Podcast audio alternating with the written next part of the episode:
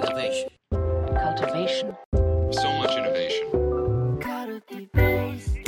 Radio. Check. 皆さん、こんにちは。カルティベースラディオの組織デザインラディオ、始めてまいりたいと思います。よろしくお願いいたします。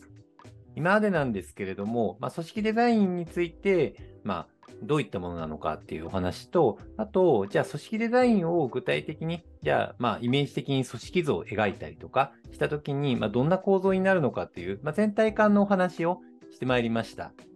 で、今回なんですけれども、まあ、何を話そうかなって思ったんですけれども、まあ、このラディオなんですけれども、組織デザインについて改めて知を編み合わせてご提案していきたいという、まあ、そんな内容にはなってるんですけれども、じゃあなぜ今の時代に組織デザインが必要だと思っているのかということを、まあ、シリーズ的にお話ししていきたいなって思っております。はい。で、まあ、組織デザインがなぜ重要と思っているのかということではあるんですけれども、僕は事業多角化と人材多様性、まあ、この2つって、まあ、メディアでね、非常に聞く、まあ、最近よくあ挙げられるキーワードなのかなって思ってるんですけれども、まあ、この2つが深く作用しているのかなって思っております。はい。で、まあ、事業多角化と人材多様性というところではあるんですけれども、まあ、よかったら、あの、これね、スライドもあの投影しておりますので、あの YouTube だったりとか、まあ、Spotify とかも、ま、動画を確認できるので、まあ、よかったらご確認いただけたらなって思ってるんですけれども、まあ、事業多角化と人材多様性というキーワードがあると思うんですよね。で、よく言われるのが、まあ、事業多角化というのが、まあ、複数の事業を編み合わせる中で企業体として価値を生み出すにはどうすればいいのかっていう、まあ、そのような、まあ、事業戦略であるという、まあ、話とかって、まあ、よくあの聞くところなのかなって思っていて、まあ、最近外部環境のあの変化が激しい中で、ワンプロダクトで伸ばしていくんじゃなくって、まあ、複数の事業を展開しながらユーザーに対して価値を提供していこうというのは、まあ、結構トレンドにあるのかなって思っております。なんで、まあ、その事業多角化のあの組織をデザインしていくっていう、まあ、事業多角化ってやっぱり複数の事業が展開されているわけなので、まあ、そこをちゃんと価値に編み合わせるような組織をちゃんとデザインしていきましょうというのはあの重要なキーワードなのかなって思うんですよね。はい。で、もう一つが、まあ、最近ヒューマンキャピタルだったり、人的資本の投資をしっかりしていきましょう。まあ、そのようなことってメディアでよく聞くのかなって思っております。で、その中で人的資本が、まあ、どのように、ま、企業内であの育んでいけばいいのかというところで、まあ、リスキングだったり、リスキル、あのリカレントだったりとか、まあ、そんな学び直しだったりとか、まあ、キーワードを聞くことがあるのかなと思っております。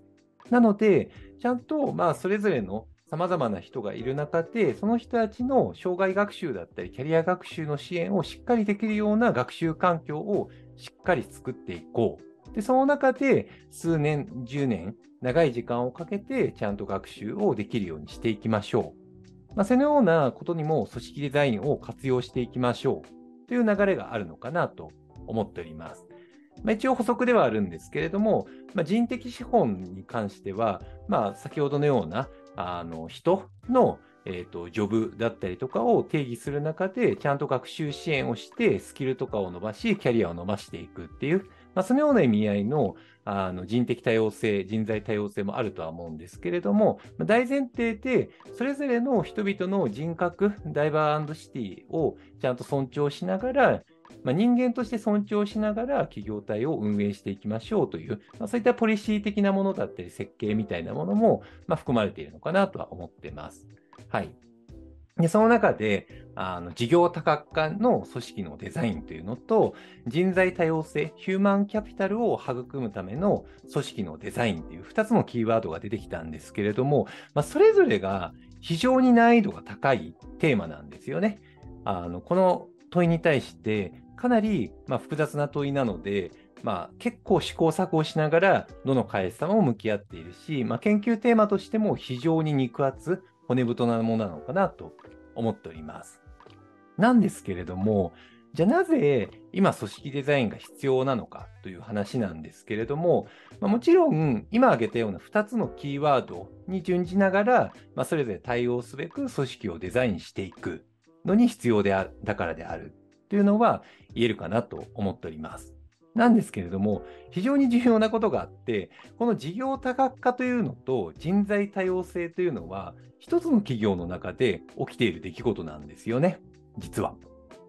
つまり、事業多角化、事業が複雑に、まあ、複数編み合わせながら価値にしていくということと、あの人材がそれぞれ多様性を尊びながら育んでいく組織のデザインを、まあ、作っていくこと、まあ、人が多様である、事業が多様である、でそれをさらにジョイントさせながら、あの組織、企業体を作り上げていく必要がある。というのが現代企業のテーマなんですよね。なんで困ったことがあって、複数のそれぞれも非常に難易度の高いテーマの問いが2つあるのに、これをさらに掛け算した上で組織を作っていかなきゃいけないっていうのが、まあ、現代経営の非常に難しいところなのかなと思っております。その中で、今までのように、まあ、直列的にシンプルに考えた組織のデザインをするだけじゃなくって、ちゃんと2つの複雑な問いを噛み合わせて価値を作り上げる現代組織流のデザインが必要なのかなって思ってます。なんで、あの今の現代に照らし合わせた組織デザインの方法論をあの実践値と研究値を編み合わせながらアップデートして、で、ナレッジ化していきたいっていうのが、あの僕の意思にあるっていうのがございます。はい。あの今回あの、組織デザインがなぜ今必要なのかというところで、まあ、事業多角化と人材多様性、この2つの問いがあって、それが複雑にかみ合っているからこそ、それをほどくような組織のデザインが今求められているということをお話しさせていただきました。はい。このあたりについて、また次回、ちょっとあの詳細に掘り下げていきたいなと思っております。はい。本日はここまでになります。ありがとうございました。こ。